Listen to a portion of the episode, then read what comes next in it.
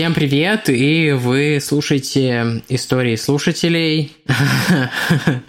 Обожаю аллитерации. У холмов есть подкасты, с вами Тима и Валя. С вами подкаст «У холмов есть подкаст», вы слушаете истории слушателей, а если бы вы, у нас был YouTube-канал, вы бы смотрели видео, просматривали, просматривали наши... Э, да, мы ведем этот подкаст, и мы ведущие. А вы слушаете его, и вы слушатели, но также вы поставщики контента для наших понедельничных, маленьких, нерегулярных, хотя они относительно регулярные, я бы сказал, эпизоды. Э, большое спасибо за все эти истории, которые вы присылаете нам. У нас их очень много, поэтому мы их вот рассказываем по мере И всегда ждем новые, да, всегда ждем больше. новые на нашу почту у холмов да, да, да. gmail.com. Если вы сомневаетесь в написании почты, в Инстаграме у нас есть кнопочка email. Вы на нее жмякаете, и Вконтакте сразу вылезает, прям можно туда вбивать. И я очень прошу, пожалуйста, пишите на email, потому что в директе я всегда стараюсь всем отвечать в директе, чтобы всех радовать и поддерживать связь. Поэтому ваши истории в директе я не всегда имею возможность читать, и они, к сожалению, теряются. Но они да. теряются, директ у да, нас очень... И, да. пожалуйста, пришлите их на электронную почту, там они точно найдут своих читателей, то есть нас. Да, мы их как минимум прочитаем, а как максимум они попадут в один из наших выпусков. И напоминаю, что вы можете оформить на нас подписку на сервисе донейтов Boosty и поддержать выход нашего независимого подкаста, где мы с Валей вдвоем готовим для вас материалы, записываем и, и тратим э, деньги в основном на хостинг и прочие такие штуки, и на услуги звукорежиссера, и если мы наберем достаточное количество подписчиков, мы сможем выйти на окупаемость наших операционных расходов, что было бы супер классно и очень полезно нашему подкасту с точки зрения роста нашего комьюнити, поэтому супер класс, э, два больших пальца вверх всем нашим подписчикам на Бусти и нашим остальным подписчикам тоже, потому что мы любим вас. Да, это что. помогло бы росту нашего комьюнити, потому что мы бы меньше парились про наши операционные штуки и больше бы занимались подготовкой кайфового контента для вас. Да, именно так. Но если вы не имеете такой возможности, то рассказывайте про нас друзьям. Шер, э, лайк, звездочки и все такое. Можно, можно и так. Можно борзыми щенками, как говорится. Первую историю расскажу, прочитаю я. Ее прислала нам Аленка. Привет, Тима и Валь! Я такой типичный пользователь, который редко ставит лайки, комментарии и проявляет какую-либо активность. Но в случае с вашим подкастом, который я слушаю теперь день и ночь, в скобках ночью иногда теперь стрёмно спать, так как очень впечатлительно, э, я не могла не оставлять вам комментарии и не написать вам свои истории. Возможно, они покажутся довольно скучными и не очень криповыми, но для меня, в скобках как для особо с весьма большим воображением, это было довольно страшно. Ваши истории попали в наш выпуск, Алена. Все окей. И спасибо за то, что из слушателей, которые редко проявляют активность, вы превратились в слушателей, которые часто проявляют активность. Это приятно. Сказала я почему-то с интонацией да, Коневского. В общем, начну с первой весьма паранормальной истории. Я родилась в маленькой деревне в Ставропольском крае, где у каждой семьи есть свой дом, печка и свой домовой. Смайлик, который смеется и потеет. Еще в детстве моя мама знала, что в их доме живет домовой, и он вроде бы добрый, потому что никакого вреда своим жильцам не причинял. У моей мамы были достаточно длинные волосы, и каждый раз она ложилась спать с распущенными волосами. Но когда она просыпалась утром, ее волосы всегда были заплетены в косичку. Вроде в этой истории нет ничего страшного, но когда мне ее рассказала мама, мне тогда было 14 лет, я на отрез отказалась ночевать у бабушки, а если ночевала, то спала с включенным светильником. Но эта история не про маминого домового парикмахера, а про нашего домового шалуна, когда мама уже вышла замуж за моего папу, переехала с ним в другой дом и родила меня с братом. В этом доме тоже был домовой, но, видимо, он э, очень сильно обожал шалить, так как на кухне ночью всегда было слышно, как кто-то бегает по столу или лазит по полкам. Его любимое место была наша печь, которая находилась также на кухне. За стенкой а, была комната родителей, и еще через стенку наша детская, поэтому до меня, слава богу, эти звуки не доходили. Но когда мои родители уезжали в гости к друзьям,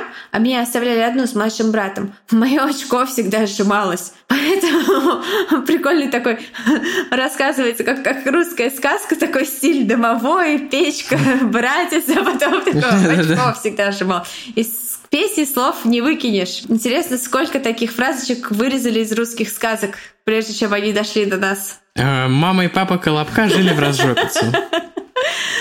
Поэтому в нашем доме в это время везде горел свет. Но даже в этом случае странные звуки доносились с кухни, и я боялась проверить, откуда их источник. Время шло, мои родители развелись. Мама забрала нас с братом в Москву, а мой папа остался жить в этом доме с новой семьей. В следующее лето мы с братом приехали к нему на летние каникулы. Наша мачеха уже успела сделать некоторую перестановку в доме, и теперь детская оказалась прямо за стенкой кухни. Но в то время звуков особо не было.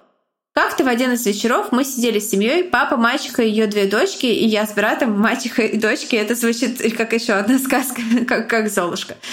И рассказывали историю про домовых. Маленькая ремарка. Примечание редактора. Маленькая ремарка. Мачеху я терпеть не могу, потому что она очень мерзкий человек и втайне ненавидит меня с братом, как и мы ее. Мачеха рассказывала свою историю о том, что когда она переехала в этот дом, а тогда спальня родителей была еще на своем месте, ее в течение месяца мучили кошмары. И как-то в одной из ночей она проснулась от того, что ее как будто кто-то душил. Она подумала, что это ей показалось, но это продолжалось еще несколько раз. В нашей деревне все суеверны, и она, конечно же, подумала, что это что-то паранормальное, и связала это с домовым. Она начала его задабривать, класть всякие вкусняшки, которых потом она на утро не оказывалась. И вроде бы это помогло, потому что после этого кошмары и удушения прекратились. Я же после рассказанной этой истории подумала о том, что домовой ей так мстит, и немного позлорадствовала. В скобках. Это плохо, я знаю, но мне было 14, и я была обижена на раскол нашей семьи. После этого, ложась спать, вспомнила еще раз тот случай и вслух сказала «Больше так не шали». И после этого каждую ночь я чувствовала, что по моему одеялу кто-то ходит, а потом и вовсе ложится в ногах. Не знаю, казалось мне это или нет, но в этот момент я думала, что домовой все еще помнит нас и относится к нам дружелюбно. Вот такая немного стрёмная для меня история, не знаю, какой она вам покажется. Может, вы подумаете, что я поехавшая. Мне эта история, пока я читала, напомнила в нашем выпуске «Убийцы Кен и Барби» была история про то, как в доме, где Карла Хамолка и Пол Бернарда убили двух девочек, Карли начало казаться, что э, кто-то в доме есть, какой-то дух, и тоже там она клала какие-то вкусняшки, носила какую-то лаванду в кармане, и дух прошел, и все стало хорошо. Кстати говоря, когда мы переехали в моем детстве в квартиру в самом-самом центре Петербурга, у нас были пятиметровые потолки в этой квартире. Был старый-старый дом в старом-старом районе, звучит как страшилка. И там под потолком так вот сидишь. Был сантехник запертый. И там был звук такой, вот это люстра под потолком, тоже старая-старая люстра. И там был звук такой дзынь, периодически такой дзынь. И когда делал этот дзынь, а, собака начинала, типа, вскакивала и по кругу начинала бегать. Вот так вот, типа, что-то происходит. И мои бабушка и прабабушка тоже говорили, что это домовой, которого они привезли откуда-то с собой. Что-то типа такого. И была даже поговорка, что когда... Я думаю, что это просто трамвай ходил или метро, типа... Ну, почему ты такой скептик? I, I want to believe. Ты искали, я Малдер. Расскажу вам еще одну историю. Вот она немного криповая, и в тот момент мне казалось, что моя жизнь кончена. Дело было, когда мне было уже 16 лет, я жила уже в городе Люберцы Московской области, который считался самым криминальным и опасным городом. В скобках далекие и лихие 90-е. Оу, oh yeah. Я тоже родом из 90-х. Когда мне было 13, мы... Ну, я вообще родилась в 50 но это я, это я Валя про себя говорю, если что. Извините. Когда мне было... Когда мне было 13, мы только переехали в этот город, и у меня тогда мама редко куда выпускала далеко от дома и не разрешала гулять на улице, когда стемнеет. Но время шло, мамин контроль понемногу ослабевал, и мне стало разрешаться гулять намного дальше нашего дома. Довольный смайлик. На дворе была зима, и вот мы с подругой Машкой, в скобках она же Шурик, решили сходить на фильм в кинотеатр, который находился в другой части города. В скобках. А, более новый, отстроенный а, район. По пути к кинотеатру мы решаем пофоткаться, а точнее я фоткаю, а Шурик позирует в скобках. Она так и липнет к любому устройству, где есть камера. Нам весело. Мы спокойным шагом подходим к кинотеатру, приходим на сеанс кино. В скобках, кажется, это были «Сумерки. Рассвет», часть первая. Фильм закончился где-то часов в 7 вечера, и на улице уже было довольно темно. Мы вышли с кинотеатра под впечатлением и начали направляться уже по домам. Пока мы шли, мы активно обсуждали фильм и попутно смотрели фотки в фотоаппарате. В скобках Маша прям обожает их пересматривать. В общем, мы медленно приближаемся к мосту, который проходит через железнодорожные пути. И вдруг мы замечаем, что за нами идет странный мужик, одетый во все черное. Кажется, на нем были еще черные очки зимой. Как бы если бы вы матрицу смотрели, я бы поняла. Но после сумерек. Хотя, может, это люди в черном. А мы с Шурой решили сбавить шаг. Мало ли, что этот чел идет по своим делам, и ржущие девчонки ему совсем не интересны. Но он тоже замедляет шаг, тогда мы немного ускоряемся и доходим уже до середины моста. Но и чел ускоряется тоже. Тогда мы с Машей договариваемся бежать. Внизу, где заканчивается мост, идет развилка дороги, и посредине забором выделен треугольный кусок. Сори за тупое объяснение, не знаю, как это назвать. И вот мы, сломя голову... Э, забором выделен треугольный кусок. Я даже не совсем понимаю, а я думаю, это такой островок безопасности посреди дороги, который огорожен забором зачем-то. Хотя он типа островок безопасности. Мне кажется, я представляю, что, что имеется в виду. Мне представили сразу картинки в гугле. Может Скажите, быть, да. что вы не робот. На какой из картинок нарисован кусок дороги, огороженный забором? И вот мы, сломя голову, добегаем до этого треугольника и решаем его не оббегать, а бежать через него. Мы перелезаем через забор, и наши ноги оказываются по колено в сугробе. Не знаю, что думают э, водители проезжающих машин, но со стороны это выглядит очень ржачно. Мы потом над этим посмеялись. Когда мы пробрались через сугробы в этом дорожном треугольнике, мы побежали к офисному зданию, территория которого была хорошо освещена. Там мы хотели выловить кого-то из выходящих из здания. Фонтом мы их знаем и пойти с ними. Все это время мужик бежит за нами, но держится на расстоянии. Мы подбегаем к зданию и видим, как из него выходит женщина. Мы с Машкой к ней и давай объяснять, что за нами гонится какой-то чувак, и нам нужна помощь. Женщина завела нас в здание, и я успела краем глазом заметить, что этот чел в черном спрятался за одной из машин, стоящих на парковке. Внутри здания женщина нас отвела к охраннику на КПП и сказала ему, что за нами нужно присмотреть, пока не придут наши родители. Мы поблагодарили женщину, женщину, и а, я стала звонить моей маме и рассказывать, что с нами стряслось. На что мама долго на меня кричала, потому что в такое время где-то шляемся, а не сидим дома. Закончив эту тираду, мама с моим отчимом пошли за нами. Когда они пришли, и мы пошли домой, за машинами уже никто не прятался. Может, человек решил, что слишком палевно, а может, он и вовсе хотел спросить у нас, как куда-то пройти. И, или он, или он тоже хотел поделиться своими впечатлениями от «Сумерек», так как мы довольно громко все это обсуждали. Но где-то через неделю Маша, идя на железнодорожный вокзал, в скобках, она живет в другом городе, а учится здесь, в Люберцах. Замечает чела, одетого снова во все черное и снова в черных очках. В скобках, может, это был и не он. И начинает быстрым шагом заходить на вокзал, покупает билеты и идет на перрон, откуда вот-вот приедет электричка и все это время мужик идет за ней. Она забегает в вагон и начинает пробираться в самый последний вагон поезда. Во время этого она звонит своему папе, чтобы тот ее встретил. Через три станции она выходит и замечает, что этот чел тоже. Она быстро переходит по переходу и встречается с папой. Ее папа видит, что она взволнованная, начинает допытываться, что же случилось. Она ему рассказывает. И папа начинает выискивать этого чувака, но походу он все пропалил и снова слился. После этого случая Машу долго провожала, встречал ее папа. И вроде все больше чел в черном не появлялся. А вообще вот такая история с нами приключилась. Она оставила свет в моей жизни, и я стараюсь э, редко где гулять одна по темному городу. П.С. Очень вас обожаю, спасибо вашу работу, ваши шутки и Вален смех. О, мне приятно. Ну вот, блин, звучит как какая-то фигня, из которой потом эскалируют насильники и маньяки, конечно, всякие преследования и все такое, как будто бы человек просто пробует себя и как бы воспитывает как бы комфорт э, в такой ситуации просто преследуя людей. Ну, ну да, поэтому вот и есть же эти свистки, э, которые типа нужно носить с собой свисток, и если что-то происходит, ты просто начинаешь свистеть очень громко свисток, и человеку, любо, любому человеку, если он хочет тебя что-то спросить или обсудить сумерки, или ну неважно что, ему становится очень некомфортно, и он как бы типа, если ты даже хочешь спросить дорогу, не веди себя как крип и не преследуй людей. Мне кажется, во-первых, что он не хотел преследовать. Нужно кричать громко «Извините, пожалуйста! Извините, пожалуйста!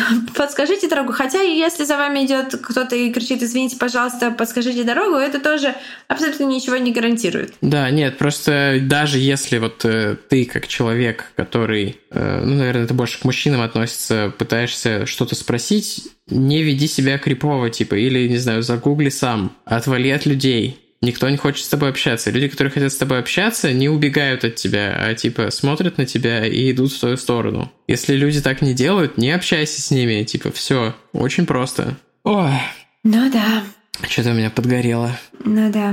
Следующая история от Екатерины. Привет. Во-первых, спасибо за контент. Вы просто обеспечиваете меня настроением и энергией во время моих ночных дедлайнов. Я открыла вас недавно, примерно на 35-м выпуске, и слушаю в обратном порядке. Да, люблю делать все через жопу. Во-вторых, обожаю детективы и криминал. У меня папа подполковник полиции, Клево. в скобочках милиции. И в детстве я пару О, раз бывала класс, в морге. Я завидую. Сори, извините, если это прозвучало крипово, но да, да, я правда завидую. Не, ну а что, детские сады же не допоздна работали, а папа с мамой, да. Поэтому либо в избирательном штабе с мамой, либо в морг с папой. Обожаю свое детство. Это какая-то такая фундаментально-патриотическая семья, по-моему, судя по описанию. Да. Большое спасибо, что вам пришлись по вкусу наши выпуски. Наверное, мы так долго... У нас такой большой промежуток между тем, как нам присылают истории и как мы их читаем. Наверное, вы дошли уже сильно дальше, чем до 35-го. Вот.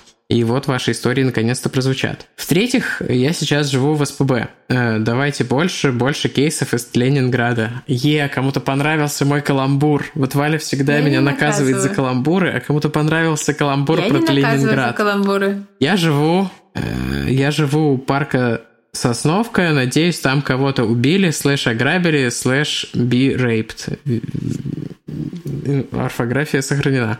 Ой, в парке Сосновка происходило, да, я думаю, мы, очень мы, много мы, всякого, мы, мы, мы особенно в 90-е годы. Неподалеку от парка, видите, неподалеку я сказала, правильно сказала, от парка Сосновка в школу, в общем-то, и меня им пугали в детстве. Мне говорили, что там вообще не ходите, дети, в Сосновочку гулять. Жену нашего брата там ограбили, ну не ограбили, а из машины украли что-то, разбили стекло и украли что-то из машины в парке Сосновка, а я как-то раз потерял друга в парке Сосновка, потому что я сидел э, очень пьяный в такси и не вывозил, а он вышел типа подышать и просто ушел и растворился в темноте. Ты его видел? А девочка, которая ехала с нами, тоже в такси. А, слава богу. Да, да. А девочка, которая ехала с нами в такси, она такая, о, ну он ушел, ну поехали дальше. И, и я такой, типа, ну, блин, я просто не понял, что произошло, и потом мы приехали, типа, по адресу, и я такой, а где Андрей? И она такая, он ушел в Сосновку. И я такой, что? Надо вернуть Андрея. Но Андрей нашелся спустя часов 12, так что все ок. Насколько я помню, это было, было мое эпичное 30-летие мы праздновали где-то. Да, слэш выход твоей да. новой книги, первый. О, это было давно. Я потерял iPhone тогда. Э, это был такой, да, знаменательный вечер. Да, ну и история в-четвертых. Э, я из Астрахани. Из Астрахани. Пожалуй, самое точное определение города. Это слова автора, не мои. Один из самых жарких городов России, где лето начинается и 1 мая и заканчивается 1 октября, если повезет. Потом еще бабье лето, можно успеть последний раз обгореть. Ну и зима. Осень как повезет. В среднем в городе температура поднимается до 35-40 градусов, поэтому походы в кавычках на речку являются самым распространенным способом хоть как-то охладиться. Я вот не понимаю, почему в российских городах не приняты кондиционеры. Кондиционер это такая тема, вот. Ну, хотя, наверное, просто в 90-е нулевые они не были так распространены или, ну, не да. знаю, были, типа, дорогие. Но у меня никогда не было кондиционера, где бы я не жил. В Петербурге Только во всяких отелях. не нужен. Ну да, в Петербурге открыл да. окно, замерз даже если снаружи 35. Ну, не, ну, на самом деле сейчас, не знаю, может, это глобальное потепление или еще что, но стали иногда случаться такие лета, когда не очень. Ладно, неважно. В среднем в городе температура поднимается до 35-40 градусов, поэтому походы на речку – это самый распространенный способ как-то охладиться. В городе можно купаться либо в Волге, либо в ее притоках, либо в небольших речках-вонючках. Хотя Волга еще та речка-вонючка. Не суть. Мы жили в районе, удаленном от городского острова с его стихийным пляжем. Поездка туда означала сборы за полдня, необходимость использования машины, попытки найти место для парковки, очереди, чтобы перебраться на остров. В общем, засрахань. Поэтому мы с родителями часто ходили купаться на речку Царевку, или Царевку, э, под милицейский мост. Милицейский, потому что рядом был колледж милиции. Ну вот, еще 40 лет назад это была окраина города с дачными участками, которые 20 лет назад стали выкупаться и превращаться в коттеджи. Поэтому берега речки представляли собой смесь камышовых зарослей, площадки со строительным мусором, из воды местами торчала арматура, а милиция периодически вылавливала утопленников. Класс. Р- просто очень напоминает район, Да. где мы с Валей выросли, но у нас сейчас стало уже по благоустроению. Кстати, если знать, где брод, речку взрослому человеку можно было перейти пешком. И вот среди всего этого было место, пляж на реке Царевки. Он был с двух берегов, но мы очень редко ходили на противоположную сторону. Нужно было переходить через мост. Не помню почему, но мы не ходили. Сам путь к речке был дворами, через дачный кооператив, гаражи и автомастерскую. Блин, а сейчас вторая линия отеля, да ну что так далеко? Ну да. Естественно, что такое лежаки, раздевалки и холодные, э, холодные напитки на пляже мы тоже не знали. Поэтому еду, полотенца и напитки приносили с собой. Но особой радостью было съесть мороженое на пляже. За ним нужно было идти вглубь находящегося с этого берега не до поселка. Там стоял ларек, ну такой большой металлический вагончик-гроб. В нем была холодная вода, мороженое, хлеб и алкоголь. О, звучит как отличное сочетание. Все это в миксер, в блендер. Немного, немного зайчих кишок. А, Сказал. У меня снова блендер четко теперь с Ричардом Чейзом ассоциируется. Естественно, во время отдыха наступал момент, видимо, когда мы настолько доебывали, ой, надоедали родителям, Окей, в скобках это было. Папа брал меня и брата за руку, и мы шли покупать холодное лакомство. И вот очередной поход за мороженым. Мы идем по проселочной дороге вдоль ряд- рядов высоких деревьев. Биолог во мне еще не родился, и еле от сосны лет в 15 я научилась отличать. И на одной большой ветке висит мужчина на веревке за шею и раскачивается в тон порывов ветра. 2000 какой-то год. Мобильные телефоны еще не в массовом ходу. Папа нас с братом останавливает, мы разворачиваемся и без мороженого возвращаемся на пляж. Естественно, папу мучаем вопросами, зачем человек повесился, давно ли он там висит, а сам ли он повесился, будем ли мы давать Показания. Ага, дети милиционера. Доходим мы до пляжа, папа отпускает наши руки, и мы бежим по песку к маме с криком «Мам, мама, там человек повесился, там мужчина висит, ты же напишешь статью?» Мама на тот момент уже шеф-редактор регионального информационного агентства. Само собой, кричать мы начали заранее, громко, чтобы мама услышала. Заодно оповестили весь пляж о находке. В итоге папа оставляет нас с мамой, берет свои документы, возвращается в поселок искать телефон, чтобы вызвать милицию. Не было его часа полтора. Мы в это время тусуемся на пляже. Если честно, чем закончилось дело, я не знаю, потому что нас никто не допрашивал. Родители этого момента не помнят. Мы просто ушли в свое обычное время с пляжа и получили мороженое по дороге домой. Мы и потом ходили на этот пляж, по этой дороге гуляли за мороженым. И еще какое-то время я помню веревку на ветке. И больше никого не, не находили. Или мы просто больше не натыкались. Но по прошествии времени я поняла один момент, что ни под телом, ни рядом не было ни стула, ни стремянки, ни какой-то другой поставки, ну, подставки, с чего можно было бы совершить самоубийство. Да и дерево было такое, что просто так без 100 гривен Грамм. не залезешь. 100 грамм. А, без 100 грамм. Без 100 Сори. гривен. И просто только деньги в голове у меня. Я думаю, что убийство, потому что про район тоже ходили не самые позитивные слухи, да и начало века тоже, в принципе, отмечалось повышенной криминальностью. Такая вот моя история. Иногда я думаю, что если бы не стала архитектором, я пошла бы в следователя. Спасибо, люблю вас и жду новой истории. П.С. Фаля, я купила вашу книгу и в предвкушении ее прочтения. Опять же, прошло столько времени, что, наверное, вы уже Может, начали уже прочитала и такая, «А, фу, верните мои деньги. Отписка. А потом мы такие, почему люди так редко пишут, что они услышали свои истории в каком-то выпуске, а они просто перестали слушать, Да, у нас, кстати, был выпуск, который назывался Ира Спешл, если я не ошибаюсь. Ира никогда не Да-да-да. написала нам, что она думает по поводу того, что мы записали выпуск целиком из ее истории. Да, Это даже немного странно. Ира, если вы слышите нас, с вами все в порядке, пожалуйста, дайте какой-то знак. Ира, пожалуйста, мы волнуемся. если мы скатились, так и Просто напишите нам в директ. Можете не в директ, можете просто удар. в комментариях написать, если вас зовут Ира, и этот выпуск. Напишите нам, что мы скатились. Слушатели, помогите нам найти Иру, чтобы она оставила свои отзывы. Ну, я шучу, нет, не надо. Так, Крип, Я знаю, что ты собрался делать, если ты нас слушаешь. Не ищи Иру, я пошутил. Да. Ира, мы вас ни к чему не принуждаем. История на самом деле такая, жестковатая. Но понятно, что родители этого не помнят, потому что если это такое время, да и папа милиционер, то это просто такой обычный... Подожди, какой это ну, был да. разок, когда мы нашли труп? Я не помню. Он такой, блин, на работе ой, надоело. Ой, блин. А, а на самом деле это могла быть прикольная отмазка. Папа хотел просто потусить без детей, он просто попросил своего друга повисеть на дереве. И сам такой, все, дети, мне пора. Полтора часа где-то тусил, тусил с друзьями. Чё? Чё?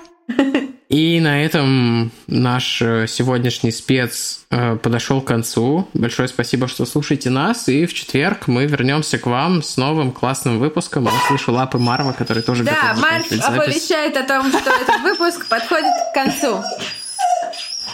Всем пока! Большое спасибо и пока!